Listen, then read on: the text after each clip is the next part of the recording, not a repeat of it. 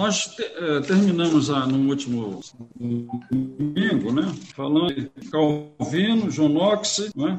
Íamos entrar então, vimos o legado de, de Simon aqui no, no Brasil, na igreja. Enfim, quando nós começamos o nosso estudo, nós tivemos que retroceder o tempo, né? Fomos lá na igreja é, é, primitiva, né? nós até separamos, destacamos como eles viviam, viviam espiritualidade, fraternidade, solidariedade e piedade, lá naquele, naquele registro de Atos 2, verso 42. E assim nós também devemos viver. Depois nós fomos para a igreja católica, depois nós fomos para a reforma, vimos reformadores, pré-reformadores, reformadores, agora vamos entrar então, na igreja presbiteriana do Brasil, que é a nossa igreja querida. Ela é uma federação de igrejas locais, né? tem como regra prática e fé a Bíblia. Né? Nós só seguimos a Bíblia. Nós não temos nenhum livro de tradição, nada disso. Seguimos só a Bíblia. E a nossa finalidade é prestar culto a Deus, ao nosso Deus. E temos que prestar, e nós prestamos em espírito e verdade. Né? E quando nós estamos no culto, Deus está vendo o nosso coração. Nós podemos olhar para o irmão e ver a aparência dele, é o que a gente está vendo mesmo. Né? Mas Deus vê o nosso coração. Então, a nossa, a nossa é, preocupação é pregar o evangelho puro e simples. Nós não negociamos o evangelho de Cristo Jesus. Né? Batizamos convertidos em Cristo, né? bem, bem inclusive os filhos, né? que são, fazem parte da aliança. Né?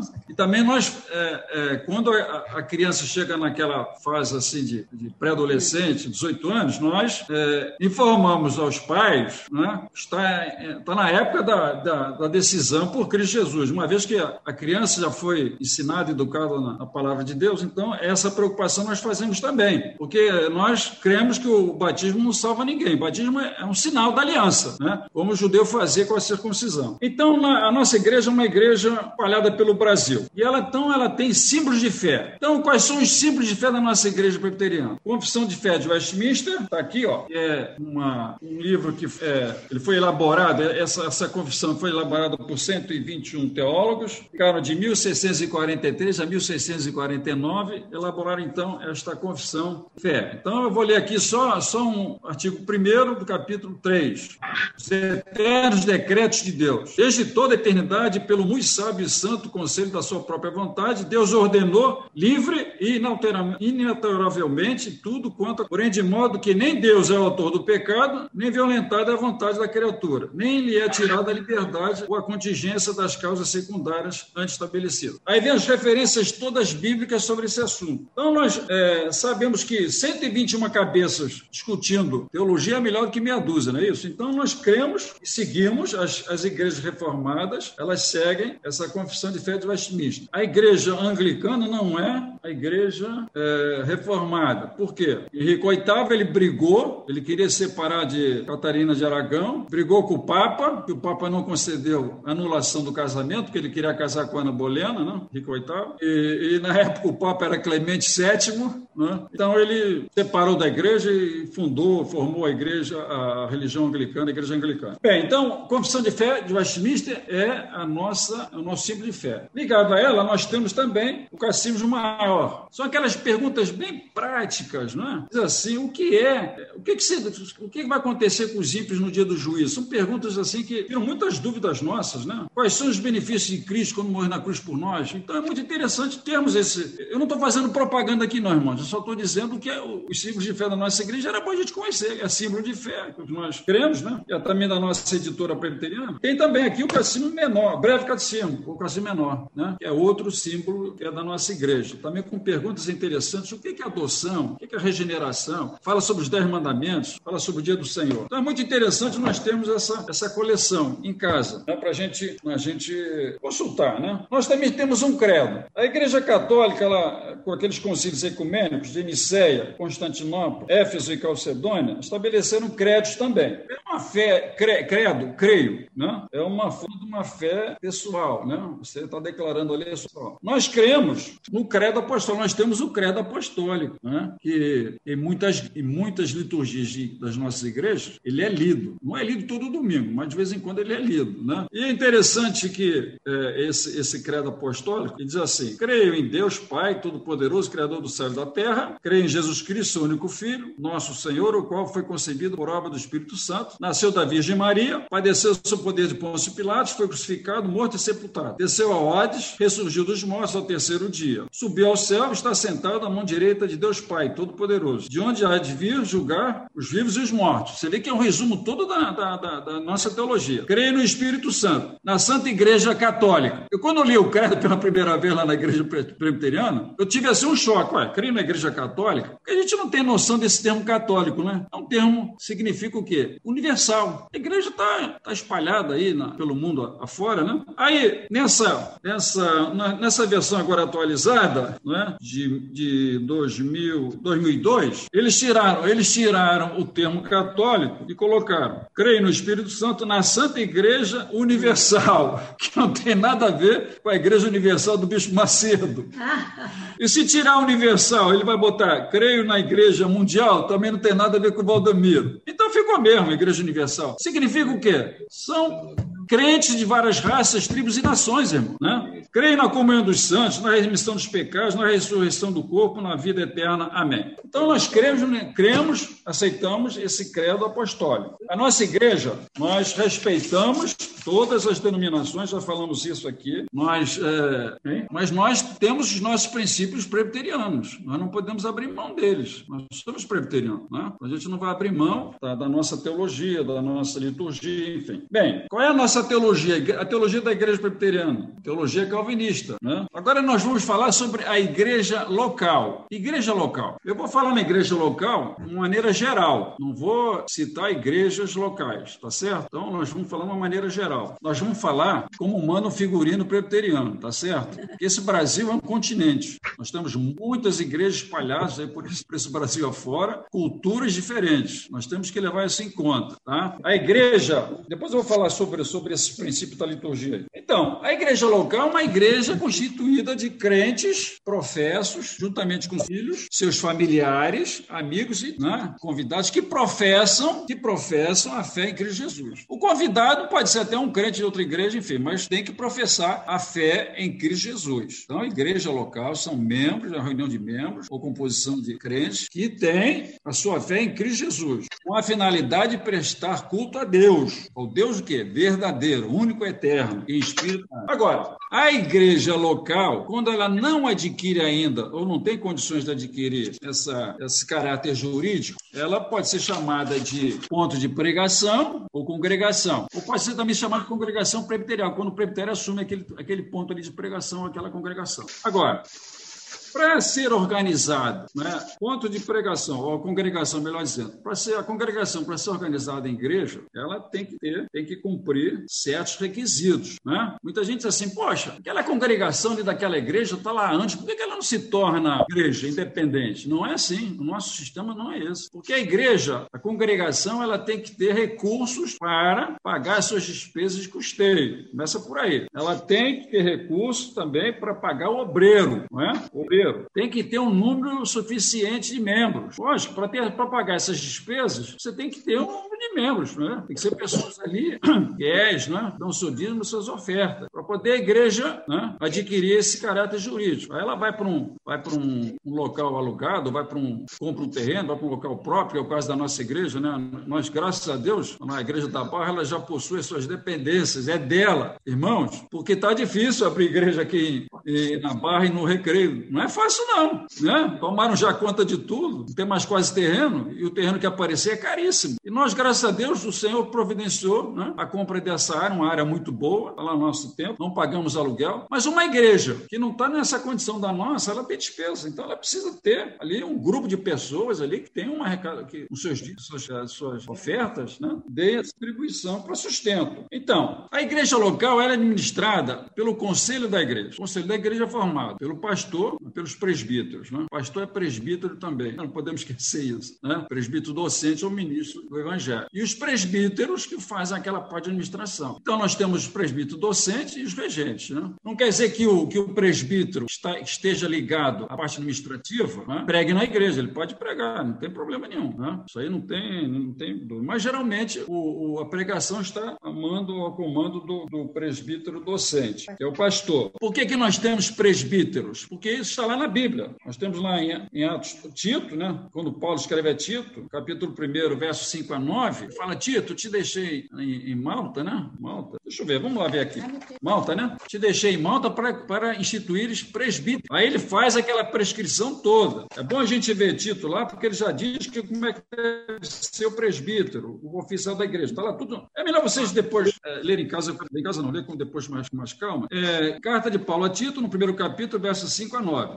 E também nós, somos, nós temos na nossa igreja os diáconos, também é bíblico, está lá em Atos 6, de 1 a, 1 a 7, que é então, eles, aqueles, é citado ali o, o, a relação dos diáconos que pertenciam à igreja. Então nós temos presbíteros que formam o conselho da igreja, temos diáconos que formam a junta diaconal. Os diáconos são encarregados de, das ofertas, cuidado dos pobres, dos doentes e inválidos, manutenção da ordem e reverência no templo. O diácono ele tem autoridade para chegar para um, um irmão, para uma pessoa e dizer: olha, você está falando um pouquinho alto. Então, você está no templo, que é o local de adoração ao nosso Deus, você não pode falar da maneira que você está falando. Ele pode fazer isso, ele tem autoridade para isso. Agora, a junta diaconal, ela atua supervisionada pelo conselho também, tá certo? E não existe hierarquia na nossa igreja. Oficiais regentes com uma função, é, presbítero com uma função e os diáconos com outra função, tá certo? No conselho, o pastor é o presidente do conselho, o conselho tem o vice-presidente, que tem, tem autoridade na ausência do pastor para direcionar a igreja, temos o, o, secretário de atas, temos o tesoureiro e o segundo, segundo secretário de atas também. Então, os assuntos da igreja são tratados no conselho da igreja. O nosso regime presbiteriano é representativo, ou seja, o conselho representa a igreja. O presbítero e o diácono eles são eleitos pela igreja para representá-lo junto ao conselho. Então, se surgir algum problema na igreja, quem resolve é o conselho. Nós não somos assembleanos, ou seja, as nossas discussões não são feitas na assembleia, mas nós vamos ver isso depois aqui que tem assuntos que são tratados na nossa assembleia. Vamos ver isso aí, assembleia ordinária e extraordinária. Mas assuntos referentes à, à doutrina de um irmão, referentes a problema é, familiar, coisa parecida, conduta do, do, irmão, são tratados no conselho, certo? O, o pastor, o pastor da igreja, ele é o presidente do conselho. Então ele leva o assunto em pauta para ser tratado diante dos presbíteros. O assunto é discutido. Depois de uma certa discussão, no bom sentido, né, irmão? Essa discussão é no bom sentido. Não é briga no conselho, não. Então, depois do, do, do assunto for bem ventilado, o pastor pergunta aos presbíteros: irmãos, nós podemos decidir por votação? Os irmãos estão preparados para votar sobre o assunto? Porque tem conselhos que tem poucos presbíteros, mas tem conselhos que tem oito, dez presbíteros. Nós temos que ver isso também. Aí os irmãos presbíteros dizem: pastor, nós estamos prontos para decidir. Vamos dizer que nessa decisão haja um empate, que o pastor não vota. É bom que a gente entenda isso. O pastor não vota. O pastor só vota numa condição peculiar, quando é empatado o número de votos. Tem quatro sim, tem quatro não. Aí ele dá o voto de Minerva, mas o pastor não vota. Se houver anonimidade ou maioria, é aquilo que o conselho resolveu e está resolvido, tá certo? E outra coisa, ninguém na igreja pode ficar discutindo resolução de conselho, não, tá certo? Se você, se você votou, se o presbítero representa você e está representando, você não tem nada que ficar discutindo. Você pode nem concordar, que é, é direito. Você tem a sua ideia, cada um tem a sua ideia, você pode até discordar da ideia. Mas você tem que obedecer à determinação do conselho. E o conselho é na igreja. É por isso que nós somos presbiterianos. O governo é feito presbítero. Então, pastor, está pronto, está decidido. Então é publicado, é, é, é, posto em ato o assunto resolvido e pronto, está resolvido. Então, essa, o conselho. E outra coisa, irmãos, o pastor é o responsável pela igreja, tá certo? Pastor é responsável pela igreja. Por que, que eu estou dizendo isso? Inclusive, juridicamente, ele é responsável juridicamente pela igreja. Nós estamos vivendo aqui uma pandemia, nós estamos aí. Eu estou com uma saudade tremenda dos irmãos. Eu quero chegar, abraçar né, os irmãos e tal, conversar. Né? Eu vejo aí os irmãos que a gente, irmãos amados, nós queremos conversar, abraçar, mas não podemos, que nós estamos em pandemia. Então, o pastor ele tem, ele tem uma responsabilidade responsabilidade muito grande sobre ele, irmão. Vamos dizer que o pastor abre a igreja. Vamos embora, gente, todo mundo aqui. E começa a se propagar a pandemia na nossa igreja. O Covid começa a se alastrar na nossa igreja. Ele é responsável diante da lei, ele é responsável. Não vai cair em cima do, do irmãozinho, do irmão, do outro irmão, da irmã, não vai cair em cima do pastor. Então nós temos que orar muito para que Deus sustente o nosso pastor, porque a responsabilidade é muito grande. Perante a lei, quem responde é o pastor da igreja. Então nós temos que pensar nisso. A gente não pode. É lógico que o nosso coração aqui está fervendo. Eu quero ver o irmão. Quero... E é outra coisa também um auxílio à tecnologia, que é muita coisa. Antigamente não tinha, já pensou se estivesse lá na década de 50, essa pandemia? É que ninguém ia ver ninguém podemos ver agora pela tecnologia, podemos passar. Né? Então, é, é, é, é, nós temos que pensar nisso. É que a responsabilidade é do pastor da igreja. Né? Então, irmãos, outra coisa que eu queria, queria falar sobre a, a, a junta diaconal, a, a, junta diaconal faz um trabalho excelente. Né? As pessoas é, acham que há, assim uma, como se diz, uma, uma, degra, uma, uma graduação menor por ser diácono. Não, muito pelo contrário. Eu, eu a, Beatriz colocou uma imagem assim muito interessante aí na, na o senhor, o senhor Jesus lavando lava-pés, né? O Senhor Jesus lavando os pés, os pés da, os pés da, dos discípulos, não é isso? Olha que lição de humildade que ele dá. Olha que lição de humildade que ele dá. Está vendo lá? Então, os diáconos têm essa função também, né? de ver as pessoas que estão necessitadas, as pessoas que estão passando dificuldade, né? informa o conselho, né? o conselho depois decide questão dessa assistência, se vai ser feita por, por, por cesta básica, enfim. Então, é muito importante a junta diaconal. Diáconos são servos. Diácono não é escravo, irmãos, né? que tem a palavra doulos para escravo. Diácono é aquele que serve, e serve com humildade. Olha, eu conheço presbítero, é, é, diácono que tem tudo para ser presbítero, mas não querem ser presbíteros, eles querem ser diáconos. Quer dizer, é aquele amor pela, por aquela, aquela função, por aquele ministério, porque o, o, o, diácono ele tem um ministério, o presbítero tem outro ministério, e nós também temos o nosso. Não é? A igreja é um, é um organismo vivo, cada um tem a sua função na igreja, cada um tem a sua. Fora aquela, aquela missão que foi dada lá no início, né? lá no finalzinho do, do Evangelho de Mateus, né? e de pregar o Evangelho. Essa é a nossa missão, a missão geral da igreja é essa. Nem é opção, é missão. Você levar o evangelho a uma pessoa e tal, convidar para escutar o evangelho, enfim. Então, esse, esse, esse, esse, essa função de, de, de diácono é muito importante na igreja, irmãos. É muito importante, muito importante. E o Senhor Jesus aí, ó, deu o maior exemplo de humildade aí. Então, esse oficialado da nossa igreja, né? Nós temos aí presbíteros, que vem da palavra grega presbíteros, que significa ancião. Ou seja, uma pessoa madura, não significa que seja um idoso. Para ser, você, para ser presbítero, não precisa ser um idoso, mas é uma pessoa madura, uma pessoa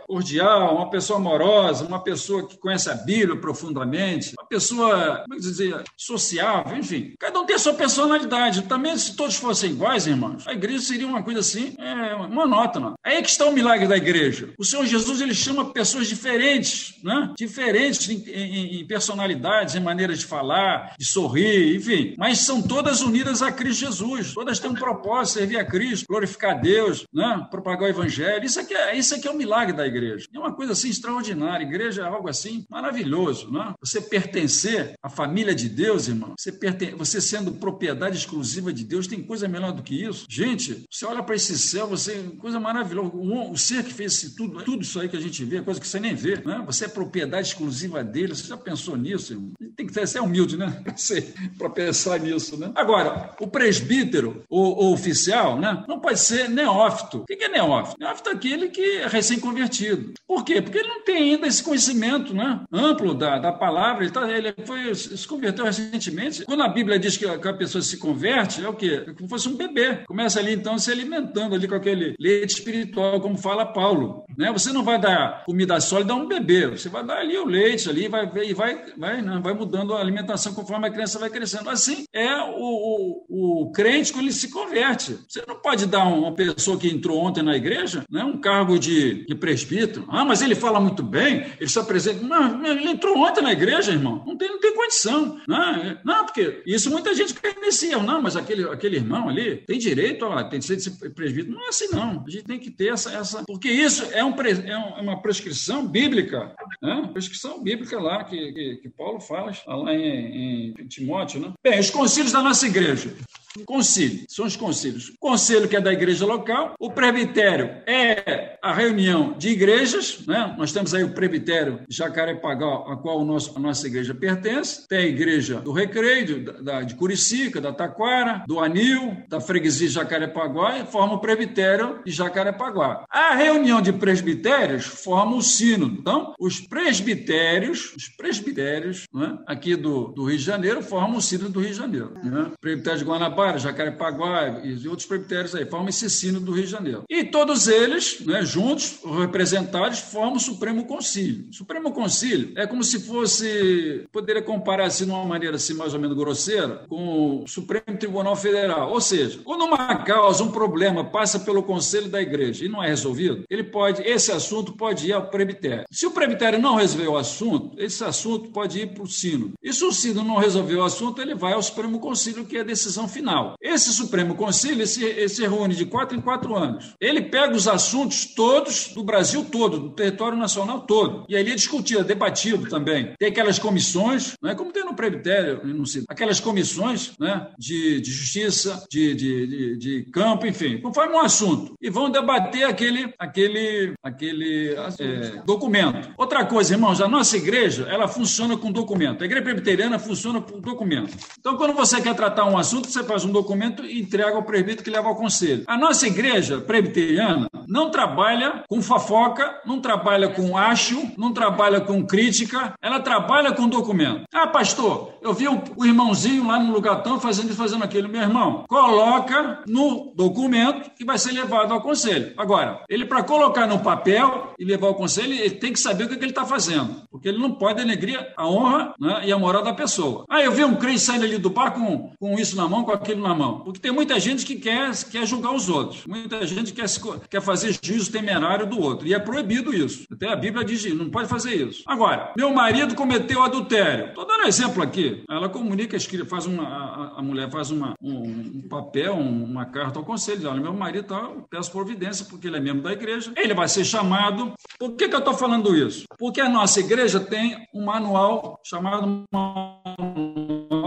presbiteriano. Está aqui. Ó. Nesse manual presbiteriano, nós temos a constituição do nosso, da nossa igreja. Tudo aqui, para ser é, aqui, abrange essas situações que às vezes aparecem. Por exemplo, como é que, como é que eu vou fazer uma eleição de presbítero? Está tudo aqui. Como é que eu vou receber um ministro de outra igreja? Está tudo aqui. Como é que eu vou receber um seminarista para ser ordenado? Está tudo aqui. Como é que eu faço a licenciatura? Está tudo aqui, nessa Constituição. Além dessa Constituição, nós temos um Código de Disciplina, que é formado um processo, sim, é como se fosse, um, em termos, um processo judicial. Não é? A pessoa, por exemplo, esse caso aí dessa senhora, ah, meu marido cometeu adultério, entra com o documento e tal, aí a pessoa chamada, não, ela está ela tá equivocada, minha esposa, eu não, não cometi adultério. Aí fica aquela palavra um contra o outro, então é formado um processo, não é? O conselho ouve as partes, faz a sua, a sua, sua avaliação, não é? Tudo, tudo, tudo, está tá tudo aqui na nossa Constituição, procedimento, né? Tem até testemunho, tem testemunho, chama de testemunha, né? Aí o irmão é afastado da igreja. Foi comprovado que aquele irmão realmente cometeu um adultério. Então ele é afastado da comunhão. Mas essa disciplina que é aplicada, irmãos, vejam bem, é para restaurar a pessoa que cometeu o erro. Porque a primeira coisa que o pecado faz na mente humana é achar que ele não pecou, não. Aí eu agi normalmente. Pecado tem essa capacidade de cegar a pessoa. A pessoa diz que está numa boa. Mas peraí, você cometeu um, cometeu um mal feito? É. Não foi isso? Não foi isso que aconteceu lá com, com Davi? Que Deus chama o profeta Natan? Chegou lá na frente do rei e ele, irmãos, olha só, ele usou uma psicologia extraordinária. Ele usou aquela figura do camarada que só tinha uma ovelha e o outro tinha várias ovelhas. E ele foi então desenvolvendo ali aquela história. E Davi, e Davi, olha só como é que Davi, Davi era uma pessoa justa, porque pela, pela, pela, pela parábola que ele falou, ou pelo assunto que o, que o Natan expôs, ele falou assim: que esse homem seja punido, que esse homem seja morto. E o profeta falou: esse homem és tu. Aí ele caiu em si. Ele estava cego, espiritualmente cego. Ele achou que fez tudo que podia, mandou o homem lá para a guerra para morrer, cobiçou a mulher do próximo, adulterou ele cometeu vários pecados, hein? Cobiçou, adulterou e matou. Matou indiretamente, né? Mas foi perdoado por Deus. Glória a Deus. Ô oh, Senhor maravilhoso. Nós temos um Deus que perdoa, mas se arrependeu. Se arrependeu e pagou pelo seu, pelo, pelo, pelo seu erro. Então, o Código de Disciplina na nossa igreja é para restaurar o cidadão, não é para expulsá-lo, bani-lo, não. Agora, a não ser que ele queira ficar mesmo na situação que ele quer. Mas ele se arrepender, a igreja recebe de novo. Ele se reconcilia com a esposa, com a família, pede perdão à família, né? ele vai diante do conselho para o conselho ver realmente se há arrependimento ali nele, né? porque, os, porque os presbíteros também sabem perguntar o que tem que perguntar. Então, aí há aquela demonstração de arrependimento. Então, ele é recebido a comunhão. Geralmente, irmão, geralmente, o 99,9%, a pessoa depois de restaurada não fica na igreja. Porque, infelizmente, fica aquela imagem maculada. Então, ele vai para outra igreja, mas ele está restaurado com a família, ele já está com os filhos, vai ver outra vida lá. Né? Porque toda vez que alguém olhar para ele, vai dizer, poxa, aquele camarada ali agora tá, voltou para a esposa, começa a fazer aquele julgamento. Infelizmente, não existe igreja perfeita, né? Posso até usar aqui o, a, a, aquele conselho do, do Billy Graham. Se você achar uma igreja perfeita, não entre nela, porque ela deixou de ser perfeita. Então, irmãos, é, esse manual, aqui o manual, ó, também pode ser adquirido aí, tá aí na, esse aqui é, é, a nossa, é a nossa editora que publica. Ou então online, agora está tudo online, né? Então pode ser adquirido também para você ver. Ah, desculpa. Então nós temos a Constituição, temos o Código de Disciplina e temos princípios de liturgia. Princípios de liturgia. Tem aí, não tá? Olha lá, princípios de liturgia. Então você vai ver aqui, batismo de criança, como é que faz, como é que tem que fazer, não sei o quê. É, funeral, né? Tá aqui funeral, culto individual, enfim, jejum e ação de graça, tá tudo aqui. Então é uma orientação também para o irmão que quiser. Tem gente que não precisa, que não quer e tal, mas tem gente que quer. Então é bom a gente saber isso, porque são são, publicações que a nossa igreja tem para dar, então, orientação, né? Orientação à nossa igreja. Então, já falamos sobre isso, já falei muita coisa aqui. É, é. Agora, membros da igreja local. É que eu já falei aqui, né? Constituição de membros e então, Conselho da igreja, já, já falei. Ah, reunião do conselho. Reunião do conselho, eu queria só falar um negocinho ainda. O único que pode convocar a reunião do conselho é o pastor. Ele é o único que pode convocar. Na ausência dele, o pastor auxiliar também pode convocar o conselho. Na ausência ausência do pastor auxiliar, o vice-presidente pode convocar o conselho. Vamos dizer que o, que o pastor esteja em férias. Ele pegou o avião, foi lá para a Suíça ver lá um monumento de Calvino. Pastor auxiliar também entrou de férias, porque, enfim, não está ausente, houve um problema de saúde e está ausente. Aí surge na igreja um assunto para ser resolvido com uma certa urgência. Aí, aí o vice-presidente pode resolver sim, pode convocar o conselho. Mas é preciso que estejam todos os presbíteros presentes. Se faltar um ou outro, não vai ser legal essa reunião. Legal no termo legal mesmo, jurídico, tá certo?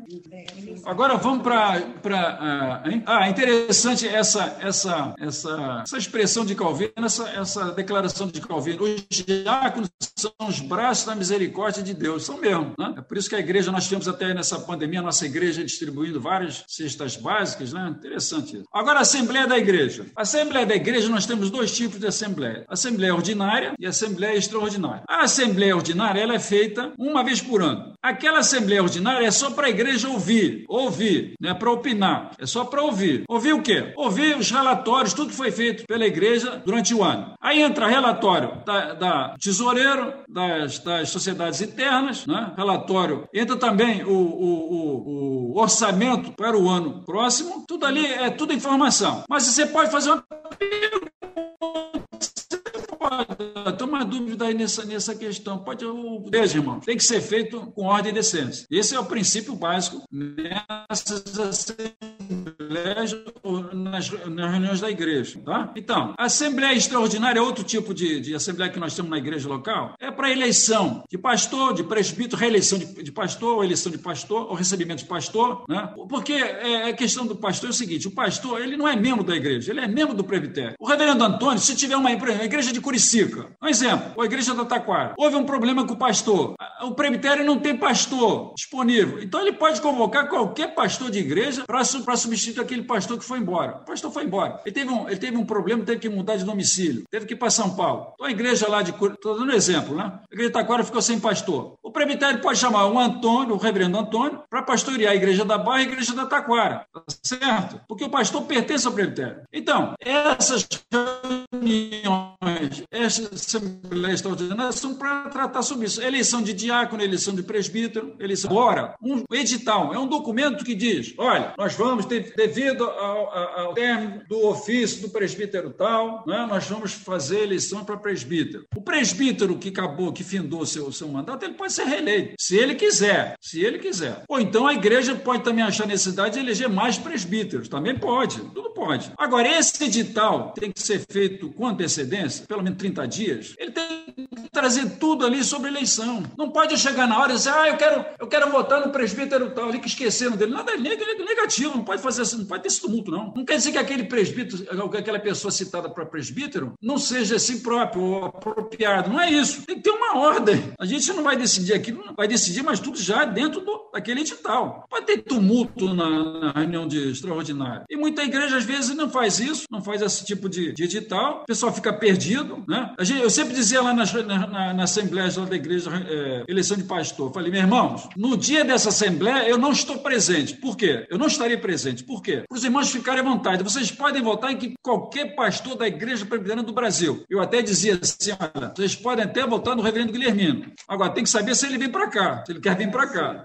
Mas você pode. Agora, eu não estarei aqui porque vocês podem ficar à vontade. Vocês fiquem à vontade. Aí a igreja, os presbíteros, convidaram um pastor de fora para participar da, dessa, dessa da eleição. Eu ficava tranquilo, estou na mão de Cristo, não estou na mão dos homens, estou na mão de Cristo. Então, aí eu era reeleito. Tinha pastores com mais tempo do que eu no, no, no ministério, mas Deus permitiu que eu continuasse. Bem, então essas assembleias extraordinárias são para isso. Ah, eu quero comprar um terreno que surgiu do lado da igreja. E essa, essa oportunidade eu não posso perder, nós precisamos ampliar a igreja. Nossa igreja está crescendo muito, então tem que levar na assembleia. Irmãos, o assunto é este. Nós vamos comprar um terreno aqui do lado ou não vamos? Aí o, o, o, o pastor, o, o vice-presidente lá do conselho, faz aquela exposição. Olha, temos um terreno aqui do lado que seria bom eh, se comprar e tal. A igreja então vota. Vamos comprar? Sim. Vamos comprar? Não. Ganhou o voto? Não. Então não se compra. Tá certo? Então, para isso serve a Assembleia Extraordinária. Agora, assuntos, assuntos, assuntos de, de família, assuntos de doutrina, conselho e outros assuntos administrativos, conselho é que resolve, tá certo? Nós não somos assembleanos. Quem são os assembleanos? A Assembleia de Deus, Igreja Batista e outras por aí. Eleição na igreja local. O conselho não pode indicar candidatos. A Constituição não permite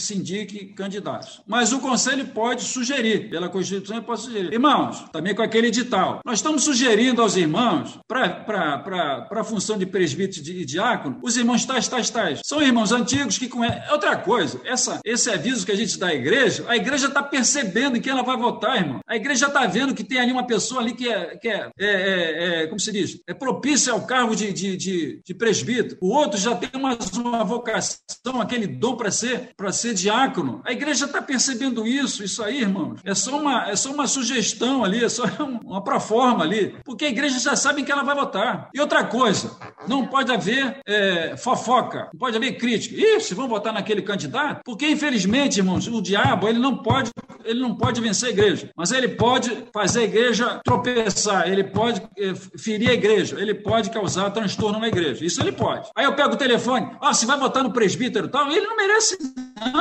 irmão, isso é até pecado diante de Deus. Não podemos fazer isso de maneira alguma. O que nós temos que fazer é, a partir do momento que o Conselho publicou o edital, nós temos que orar para Deus nos, nos dar ali a, a, orientação, o Espírito Santo a orientação de quem nós vamos votar. Atos voluntários. Todos os oficiais da igreja têm que receber o ato como voluntário. Não pode ser coagido, não pode ser imposto, não pode ser obrigado. É ato voluntário. Ato, senhor, inclusive, inclusive, né? inclusive, é, é perguntado, o irmão aceita, o irmão foi eleito presbítero, o irmão aceita o cargo de presbítero, aceita, pastor. Né? Aí então, aceitou a igreja, então depois ele vai assumir lá no, no culto público, ele vai assumir o cargo de presbítero. Então, um ato voluntário. Agora, se a pessoa está vendo o nome dele, né? Está fora daquela sugestão lá do, sugestão lá do, do, do edital da, do conselho. Se o irmão está vendo ali que o nome dele está sendo, tá sendo ventilado e ele não quer, ele não quer ser presbítero, não quer ser diácono, né? Porque também no edital vai dizer quantos escrutínio tem que ser feito, né? Tem igrejas que faz, o certo seria pelo menos no segundo escrutínio. Não tem apelação de segunda instância que estão querendo fazer na justiça? Então a gente também faz no segundo escrutínio, faz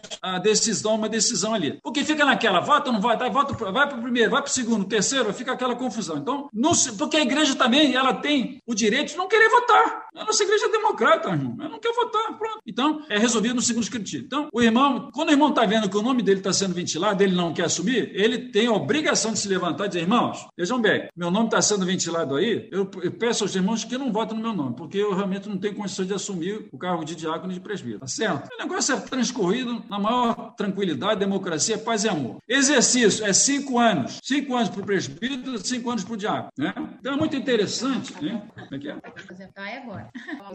Ah, é, o pessoal não está perguntando, né? Desculpa. Como é que está o aí? Oi, vô. A gente só tem comentários. É, por enquanto ainda não tiveram perguntas. Pediram para você dar um passão assim sobre. sobre. Peraí, foi o Tico que pediu isso, na verdade. Pelo reverendo Simon, tô no Brasil, mas você já deu uma recapitulada, então ele está satisfeito com isso. E separaram também uns links para falar sobre, sobre o Simonton. Mas de resto é isso. É, a Maria dos Anjos falou que é muito bom ouvir o Senhor. A pergunta foi: pode ter presbítera feminino? Não, não. Olha só, bom, muito boa essa pergunta, irmão. Muito boa essa pergunta. A nossa igreja não aceita pastora, nem presbítera. Não é nossa igreja não aceita, não. A Bíblia não, não fala sobre isso. A Bíblia, quando fala bispo, lá é, é não tem presbítera. Necessita que mulheres ajudavam, mas também não fala que é diaconisa. Não é? E nós não vamos não é, prescindir da ajuda feminina, porque a mulher também, as nossas esposas, as mulheres da igreja, são também colunas da igreja. Não é? Nós vamos falar sobre essa, essas sociedades internas, nós vamos ver a importância delas. Então, pastor e presbítero não existem, na Bíblia não tem. Agora, nós estamos vendo, por, isso, por que, que nós temos uma confissão de fé? Porque hoje nós estamos numa época aí, como Paulo disse a Timóteo, né? um monte de doutrina vindo aí, vento de doutrinas. Então, um camarada até se auto-intitula bispo, apóstolo. E quem, quem, quem deu autoridade a ele para se colocar o título de apóstolo? Apóstolos são aqueles que viram, que foram testemunha, conviveram com Cristo, foram testemunhas oculares do que Cristo fez. Até Paulo, Paulo se julgava um apóstolo fora do tempo. Por quê? Porque ele não conviveu com Cristo, mas teve aquela experiência no caminho de Damasco. É considerado apóstolo. Agora o camarada chega aqui, põe a Bíblia embaixo do braço e chama apóstolo. Que negócio é esse? Não pode ser apropriação indébita. É como, é como, é como a igreja, igreja romana, católica romana. Católica é universal. Nós temos igreja também no mundo todo. E aí? Por esse lado, nós somos católicos também, é universal. Então, são, são termos que, que foram se apropriando, né? Que a igreja católica era única que representava a igreja primitiva, então, qual aquele nome? Então, hoje, hoje hoje, hoje, irmãos, camarada, desculpe o termo camarada, a pessoa pega, pega a Bíblia, põe embaixo do braço, pastor. Aí vem com aquele, ô pastora, vem com aquele jargão. Deus tem uma bênção para você. Deus tem uma bênção para todo mundo, é só você se botar para ele. Deus mandou te dizer que você é vencedor. Como é que você vai falar isso uma pessoa? Você nem sabe se a pessoa está em comunhão com, com Deus, com Cristo? Como é que você quer uma vencedora? Vencedora, se ele se, se crê em Cristo, se, se converter, é vencedor mesmo, que Cristo venceu a morte, nós também vencemos. Agora, como é que você vir com aquelas conversas? Não, que você, você é, é, não é cauda, você é cabeça, você, você vai ter isso, você vai ter aquilo. Irmão, a bênção vai estar te seguindo. Toma, toma, toma posse da bênção. Negócio é esse, gente? E outra coisa, eu determino, eu determino que você seja abençoado. Eu determino que você ganhe essa, essa causa na justiça. Quem vai determinar não é ele, é o juiz lá que vai bater o martelo. Se não bater, não resolve. Então, irmão, são propriações e débitas que o pessoal está fazendo aí. Então, é por isso que nós temos os nossos, os nossos símbolos de fé aqui que vão mostrando tudo de acordo com a Bíblia. Outra coisa que eu queria falar também com os irmãos. Então, o exercício é cinco anos. O ofício é perpétuo, mas o exercício é horário. O presbítero, quando, quando termina um mandato, se ele não for reeleito, ele continua presbítero, tá certo? Vai participar do conselho, a convite. Pode distribuir também a Santa Ceia, né? Bem, outra, outro caso na igreja. Respeita autoridade, você tem que respeitar o presbítero. Que negócio é esse? Tem gente que vira as costas para presbítero, começa a falar alto com o presbítero. Que negócio é esse? Não pode fazer isso na igreja, não pode ter isso, não. presbítero é uma autoridade constituída na igreja. E outra coisa, separado por Deus, pelo Espírito Santo, para exercer aquele, aquele, aquele, aquele função, aquele cargo. Então nós temos que amar o presbítero, tem que amar o diácono, né? Amor mesmo, tem que viver em amor, né? Em, em, em, na, na, fraternidade. Não pode chegar e, e desrespeitar um presbítero. Que negócio é esse? Viver em amor, em mansidão, em humildade humildade, humildade, irmão. Veja lá aquele, aquela cena lá, Senhor Jesus lá lavando os pés da pessoa. Então, se o nosso, se o nosso Senhor, que é o senhor da igreja, foi humilde, por que, que eu não tenho que ser humilde? Vou dar uma de, de, de valentão na igreja? Que negócio é esse, gente? Mas acontece também. Sociedades internas. Sociedades internas. Muita gente não tem também assim, uma visão mais ampla da sociedade interna. Sociedades internas são sociedades que são constituídas na igreja devido o quê? Os membros da igreja serem homens, mulheres, crianças, adolescentes e bebês, que é o berçário. Então, é, a gente, os homens ficam na, na, na sociedade do, dos homens, mas não é para fazer, para fazer, para fazer, como é que se diz? Conversa mole, não, não é para ficar tomando guaraná ou, ou cerveja ou isso aquilo. É para tratar assuntos de, de, de, de interesse mesmo da igreja. Porque olha só, as sociedades internas são braços de evangelização da igreja. Você repare que muita igreja das mulheres que, são, que é mais mais mais, é, mais corriqueiro. Então a igreja tem, temos um exemplo. A igreja tem 50 anos de, de, de existência e a SAF tem 60. Ou seja, a SAF foi instituída primeiro que a igreja. E é uma coluna na igreja também. Eu me lembro disso. Eu me lembro disso. Na igreja do Meia, eu sou membro fundador da igreja do Meia. Então eu me lembro que a igreja precisava de comprar, comprar é, ar-condicionado. Aqueles ar-condicionados não é esse que nós vemos agora na Split, não, aqueles antigos. Aí a, a sociedade feminina fez aí campanhas, campanhas, foram fazendo isso, fazendo aquilo e compraram o ar-condicionado para a igreja. Até tiraram, que agora puseram os modernos, né? Mas naquela época a igreja tinha ar-condicionado, a igreja do Meia. Por quê? E outras coisas que precisava ter, a SAF sempre esteve presente. Outra coisa, a SAF, ela convida senhoras, conhecidas, vizinhos. Então, SAF é a Sociedade Auxiliadora Feminina da Igreja. São as mulheres que fazem parte. A jovem esposa, jovem esposa, que, que quiser fazer parte da SAF, e o pessoal pensar, a SAF só tem gente idosa. Negativo. É verdade, não. Isso não é verdade, não. Tem muita gente na igreja, igrejas com SAFs aí de pessoas jovens. Mas sabe o que é isso? Houve assim um, um estereotipo, assim, uma, como é que se diz? Uma, uma, um mito, um, criaram um mito sobre isso, que, que só tem gente idosa. Sabe, aquelas senhoras que não tem o que fazer, aí vão reunir na igreja. Não é isso, não. Então, tem muita sabe que tem jovens senhoras que vão lá para. Tem sempre aquela. Tem uma a igreja da Gávea, quem se lembra da igreja da Gávea? O reverendo Tony, o presbítero Tony, né? A Kátia. A, a, a igreja da Gávea fazia aquelas, aqueles desfiles de moda, não é isso? A SAF. Não fazia a SAF? Muito bom. Então, aquilo é a parte social da SAF também, irmãos. Aquilo, então, as sociedades internas né, servem para isso. Sociedade é a união de homens presbiterianos também, os homens reunidos. Tá? Aí vamos dizer assim: tem um irmão lá na igreja que ele pertence à, à, à sociedade dos homens, dos homens, o PH. Ele conhece um médico, ele tem um amigo que é médico. Aí ele fala para o amigo médico: Vem cá, não dá para você ir lá na minha igreja fazer uma palestra sobre problema de próstata? Aí ele vai, com todo prazer. Aí chega lá, os irmãos estão reunidos, irmãos, nós vamos ter no domingo que vem aqui na reunião da nossa PH, nós vamos ter um médico falando sobre próstata. Mas é uma beleza. Depois, se o médico não for crente, a gente prega o evangelho para ele. Então é isso que a gente tem que fazer, a sociedade interna. Tá certo? Deveres do crente: o crente tem que sustentar a igreja, honrar, porque a igreja tem problemas de custeio. Tem dinheiro, tem, tem, tem despesa de custeio. Né? Ninguém, vai, ninguém vai dizer para a igreja, a Light não vai dizer para a igreja assim: ah, você não precisa pagar a luz, não, que você é igreja. Negativo. Então a igreja tem, tem que ser sustentada pelos crentes. É um dever. É um dever, mas tem uma ressalva aí. É uma obrigação, mas com uma ressalva. Você tem que entregar teus dízimos e ofertas com alegria, como diz Paulo lá em Coríntios. É com alegria que se entrega. Agora, gente, tem gente que entrega o seu dízimo, pô, o pastor trocou de carro, Ih, o pastor mora na Zona Sul. Isso é problema dele, não é nosso. Você está você tá, você tá sustentando é a obra da igreja.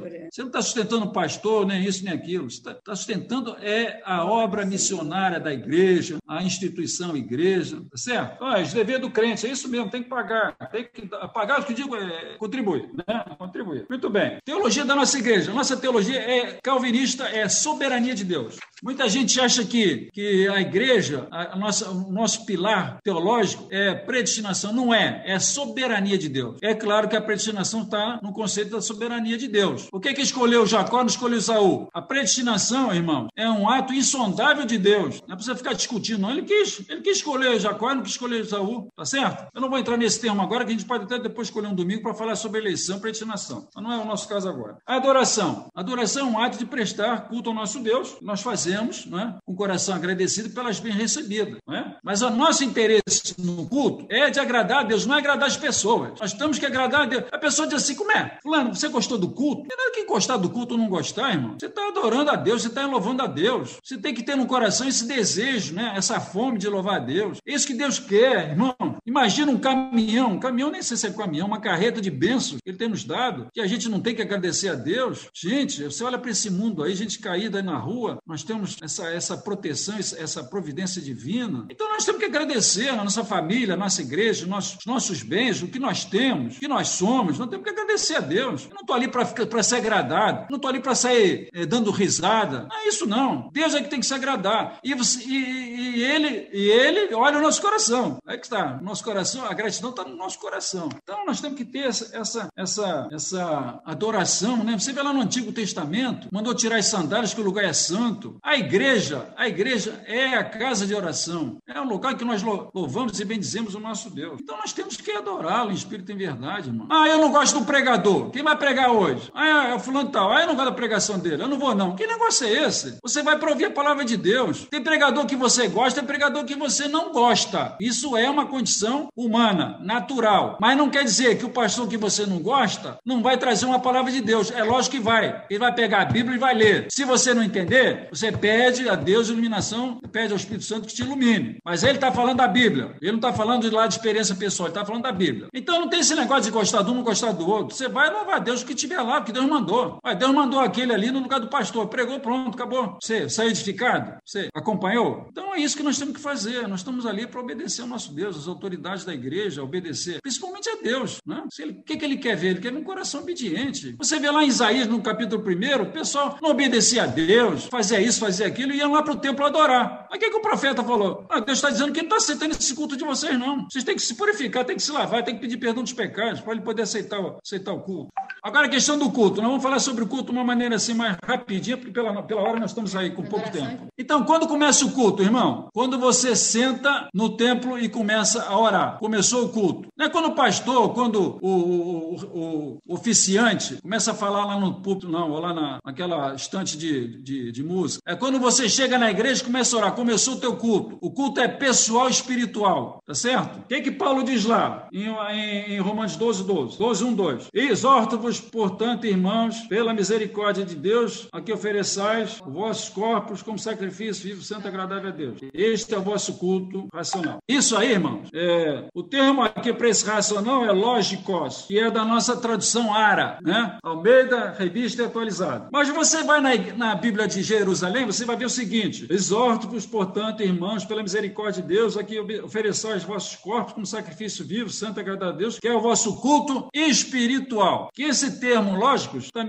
se refere a espiritual, racional, espiritual, razoável, enfim. Então, é, você está na igreja para adorar espírito, é, para adorar Deus em espírito e em verdade. É um culto espiritual, tá certo? Essa liturgia que aparece, que aparece, é para nos conduzir né, ao ápice, ao ápice da, do culto, da pregação, porque é Deus falando contigo, tá certo? Eu, Cristo, o, o culto tem que ser cristocêntrico, você pode até usar passagens do Antigo Testamento, lá referente lá aos profetas e tal, mas na conclusão do seu sermão ou da sua prédica, você tem que encerrar em Cristo Jesus, tá certo? O nosso pastor está, está falando só de Cristo, porque ele está o quê? Ele está no Evangelho de João, então é, aí é fácil. Mas vamos dizer que ele convide um pastor lá qualquer, uma pessoa da nossa igreja para pregar. Pode falar em Isaías, pode falar em Jeremias, Deuteronômio, enfim. Mas você tem que encerrar em Cristo. Você tem que fazer uma ligação, e a ligação existe mesmo. Não é que Cristo é o cumprimento de tudo aquilo que está lá no Antigo Testamento, Cristo cumpriu. Então você tem que acabar o teu culto, a tua, pregação, a prédica, falando de Cristo, tá certo? Então, esse, esse, essa. O que eu estava falando? Até esqueci aqui. Ah, o culto, então, é para agradar a Deus, não é para agradar os homens, tá certo? E a liturgia vai te, vai te, vai te levando para essa adoração. Você vai lendo ali as passagens, vai vendo, vai vendo o, vai vendo o, o, desenrolar da liturgia, né? Você, o coração já está sendo preparado para aquilo, tá certo? Dia do culto é domingo, não é o sábado, é o domingo. Por quê? Aí você vai ver no, no Novo Testamento que Cristo ressuscitou no domingo, não fala domingo, mas fala no primeiro dia da semana, é domingo. Nossa semana é essa. Não é no sábado. Não é porque está é, tá lá no sábado. Aquele sábado ali é Shabat. Não significa o sábado da semana, significa descanso. Porque o princípio bíblico é esse: seis dias você trabalha, no sétimo você descansa. Esse sétimo de descanso não é o sábado, é o domingo. Você trabalha segunda, terça, quarta, quinta, sexta e alguns no sábado, que é a semana inglesa. Qual é o teu descanso? Domingo. Então você cultua a Deus no domingo. Isso não significa que você não faça o seu culto particular todos os dias, tá certo? Mas o domingo é o que é a reunião do corpo da igreja, que somos nós. Então, esse esse corpo reunido é uma coisa assim maravilhosa. Então é domingo que a gente se reúne. Aí vai chegar o sabatista, ó, tá aqui pela Bíblia que é sábado. Só que ele acha que aquele sábado é o sábado da semana, mas é descanso. Comportamento no culto. Então, no culto nós temos que ter reverência, temos que ter é, humildade, tá certo? Nós temos que ter um coração totalmente voltado para a adoração, temos que ser sinceros, né? Temos que ter o nosso essa adoração tem que ser feita em espírito em verdade. Você espírito em verdade significa o quê? Que você sabe o que, que Cristo fez por, fez por você. O que, que Deus, como Deus te amou em Cristo, como Ele trouxe o Salvador para te salvar. Então isso aí é faz parte daquele daquele daquele raciocínio. Eu estou aqui cultuando Deus porque Deus me ama. Ninguém pode pode ter, né? Pode ter aquele orgulho espiritual, né? Isso o ser humano ele é muito factível a essas coisas, né? Mas eu tirei aqui uma anotação, uma, uma declaração do Jonathan Edwards, que é uma pessoa, é um reformador, é um pregador excelente, né? até o nosso pastor fala muito nele. Ele falou o seguinte: nenhuma outra coisa deixa a pessoa fora do alcance do diabo, como é humildade. Olha só, vou repetir: nenhuma outra coisa deixa a pessoa fora do alcance do diabo, como a humildade. Então, se você não tiver humildade, fica difícil. Você vê que lá pela Bíblia, né? Deus olha para o coração contrito. Então, quando você estiver ali no culto, o coração tem que ser contrito mesmo. Poxa, eu sou pecador, hoje eu pequei, pequei ontem, pequei antes. Senhor, perdão meus pecados, enfim. Tá? A questão da oração. A oração não pode faltar no culto, né?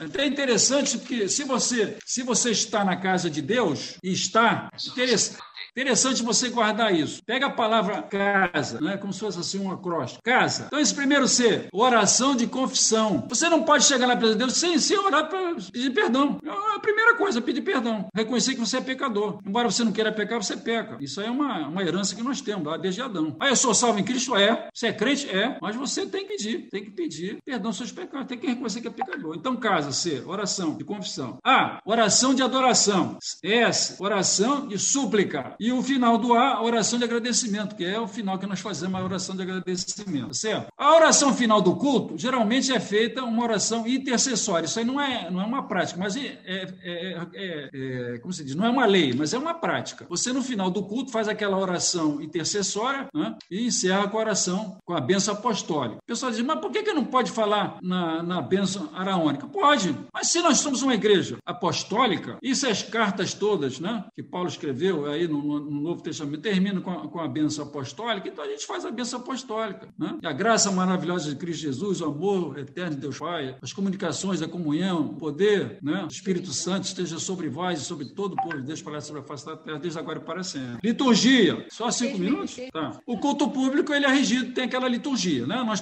cantamos hino no culto, cantamos cântico também. Mas é bom a gente cantar hino também. Não, é? não, temos, não temos nada contra, contra o cântico espiritual, mas era bom a gente cantar hino também. Tem igrejas que cantam hino e cantam cântico. Tem igrejas que só cantam cântico, também não está muito certo. E tem igrejas que só cantam é, hino e não cantam cântico. Então é melhor a gente ter um equilíbrio. Deus deu a capacidade de a gente é, é, equilibrar as coisas. Essa questão de. Existe aqui, olha, agora eu vou falar sobre, sobre os elementos do culto. Bem, os sacramentos, eu não falei aí. Sacramento nós temos a Santa Ceia, falando no início, né? É, Santa Ceia e, e, e, batismo. A Igreja Católica aumentou, colocou mais cinco. Casamento como sacramento, né? É por isso que o, o Henrique VIII lá rompeu com o Papa Clemente porque não estava querendo anular o casamento e deu aquela confusão toda. Então, nós temos aqui uma publicação escrita, ó, Carta Pastoral e Teológica sobre a liturgia da nossa igreja presbiteriana. Tá? Então, aqui existem, sim, sugestões, existem determinações sobre isso. Então, a questão do, do dança na igreja. Não é aconselhável ter dança na igreja. Né? Expressões corporais. Né? Não, é, não é interessante que se tenha. Né? Por quê? Porque não, não, não é próprio na hora ali ter aquela dança, porque não tem nenhuma dança.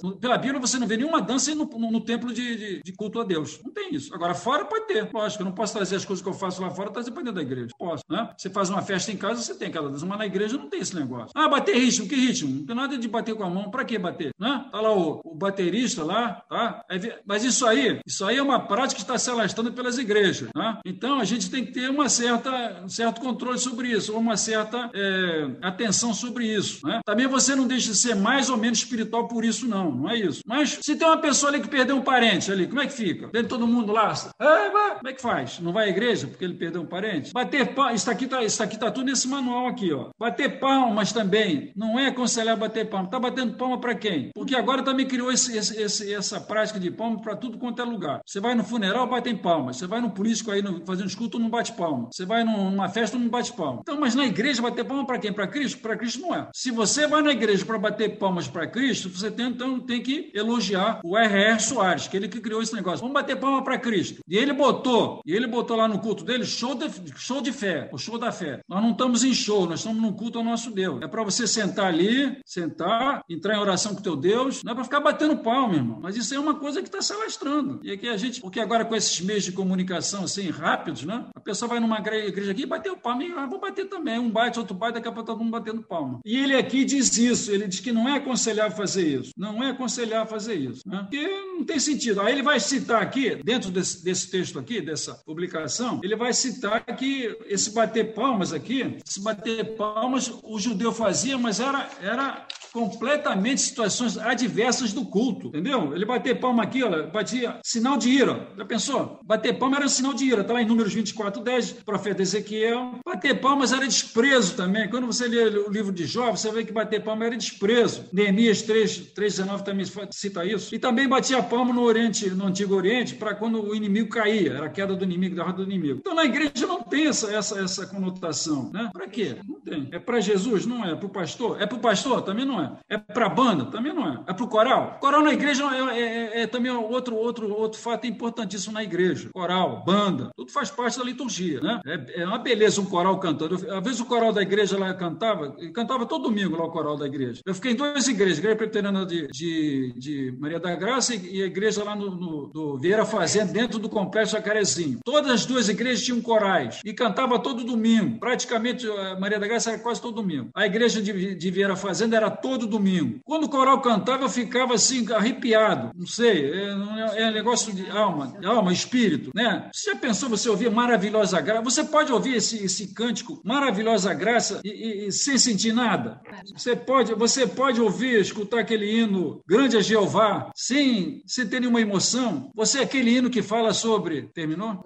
Aquele hino que fala sobre. Quando eu vejo meus olhos, quando aprecio a natureza, esqueci o nome dele. Então, é, é, são hinos que movem o nosso coração, movem a nossa alma. Tá? Então, eu vou bater palma pro, pro, pro, pro coral? Não, porque você está ali batendo palma, ele apresentou, aí vira como se fosse uma apresentação, um show. O coral cantou, vamos bater palma. Tá batendo palma para quem? Pro coral? Ah, não, não tô batendo palma pro coral. Não tá batendo palma para quem, irmão? Pro pastor? Não, não é pro pastor, não. Então, para quem? Para Cristo? Cristo não precisa de palma. Pela, pela Bíblia, ele não precisa de palma. Cristo quer que a gente tenha um coração obediente a Ele, isso que Ele quer. Porque quando você vai lá em Mateus 21, eles vão dizer assim, disseram assim na frente de Cristo: Senhor, no teu nome eu fiz milagres. Senhor, no teu nome eu curei doentes. Nunca vos conheci. Então, irmãos, o que Cristo quer de cada um de nós é fidelidade, humildade, amor. Amor com Ele, amor com o próximo. E quando você ama Deus, você tem que amar o próximo. É consequência. Então, isso que Ele quer. Ele vê o nosso coração cheio de amor. Você é perfeito? Não, eu também não sou perfeito. Ninguém é perfeito.